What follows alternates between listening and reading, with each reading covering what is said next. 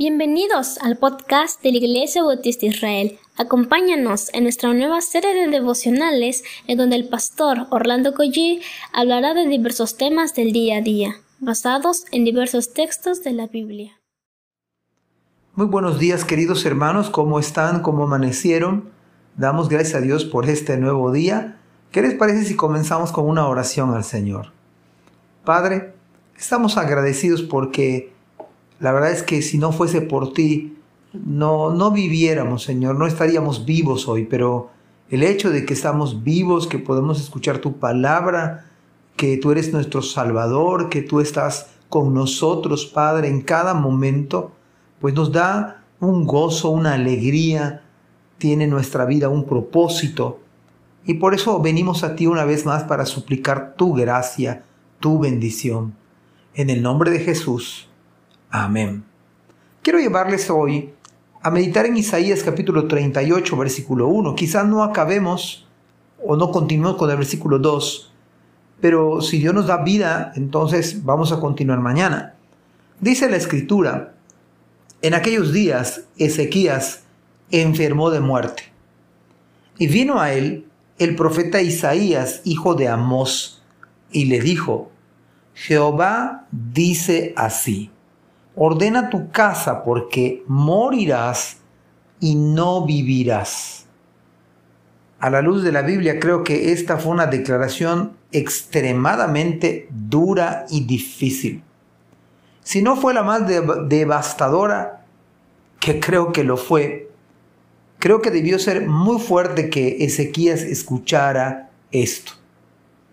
No solamente estaba enfermo, porque esto es de llamar la atención, y esto nos coloca a nosotros en un escenario potencial en el cual seremos llamados a ser nosotros los protagonistas como fue Ezequías. Por otro lado, esta historia bíblica nos vuelve a recordar que el Señor es soberano sobre nuestras vidas, sobre todos los seres humanos, y que de Él depende nuestra vida y aún nuestra propia muerte también debe hacernos recordar la fragilidad de la vida humana.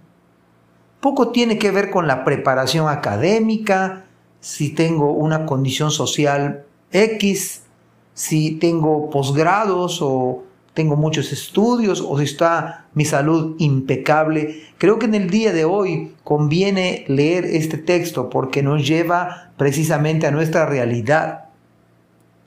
Por otro lado, de manera que uno pueda aplicar, muy sencillamente. Creo que también Dios nos está hablando a través de esta pandemia, a través de estas circunstancias.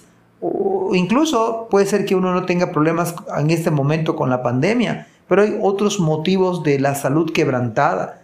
¿Qué acaso Dios no nos habla a través de eso y nos, nos está diciendo que nos acerquemos más a Él? Claro, Dios nos está hablando por medio de las circunstancias.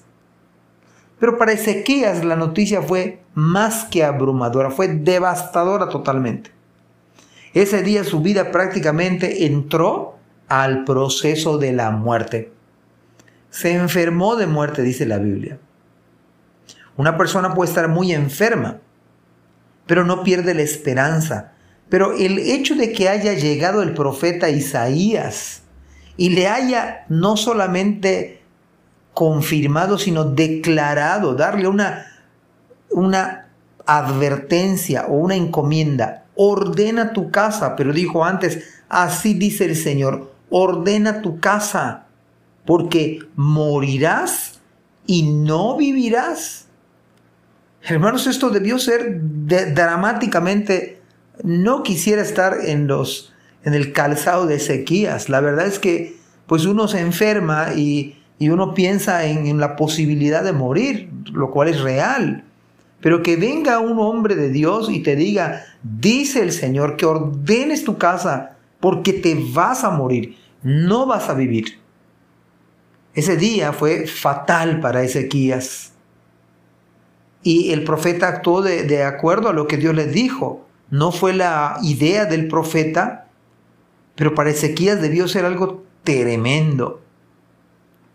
El mensaje solamente tiene un algo muy subrayado. Ordena tu casa. Y esto tiene varias implicaciones. Aunque quiere ser un hombre que había logrado muchas victorias en su vida espiritual, seguro había hecho cosas que no estaban, o cosas, áreas en las cuales no estaban en orden. Esta es la razón por la cual el profeta le dice, ordena tu casa. Ordena tu casa tiene que ver también con nuestra propia vida espiritual. Ordena tu casa tiene que ver con la familia. Quizás nosotros teníamos que reflexionar, hay algo en mi relación con mi esposa o con mi esposo o con, con mis hijos. Ordena tu casa tiene que ver con finanzas. ¿Debe usted? ¿Está endeudado? Dios dice, ordena tu casa. ¿Hasta cuándo vamos a vivir en un momento dado en deudas? Eh, que tiene que venir cobratario a recordarle a usted. Ordena tu casa, está diciendo, mira, pon las cosas en orden. ¿Hay algo legal que no he puesto en orden?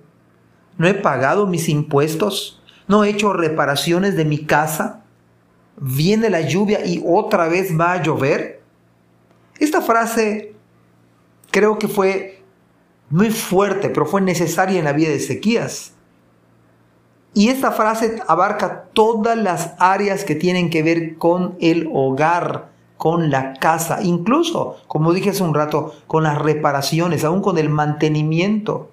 Había que dejar las cosas en orden y no dejarlas tal y como están. Malamente nos acostumbramos o mal acostumbramos a ver las cosas desarregladas o echadas a perder. De hecho, Pablo dice que el que no sabe gobernar su propia casa, ¿cómo va a cuidar de la iglesia del Señor? Por otro lado, déjeme decirle, mi querido hermano, que esto debe hacer que pongamos en balanza todas las cosas. Al final, escúchelo bien, lo que más pesa, lo que tiene más valor es nuestra familia. Ordena tu casa tiene que ver con mi esposa, con mis hijos. Cuando nos vayamos de este mundo, el legado que va a quedar es el esfuerzo que hice por mi casa, por mi familia, por supuesto por mi trabajo y por supuesto por mi iglesia en particular. La razón por la cual deberíamos ordenar nuestra casa es porque podríamos dejar este mundo en cualquier momento. De tal manera que el Señor nos llama de manera puntual. Qué bueno si usted no está enfermo, gloria a Dios. Y si lo está, hermanos, es un buen momento para que para que ordenemos nuestra vida espiritual. Comencemos con lo básico. ¿Cómo está mi relación con Dios? ¿Cómo está mi lectura bíblica? ¿Cómo está mi tiempo con mi esposa, con mis hijos?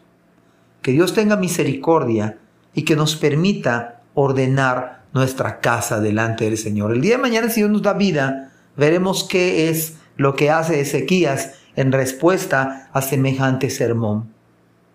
Que Dios les bendiga. Amén. Gracias por escuchar este podcast. Te invitamos a compartirlo y a seguirnos en nuestras redes sociales para que no te pierdas el contenido que tenemos preparado para ti.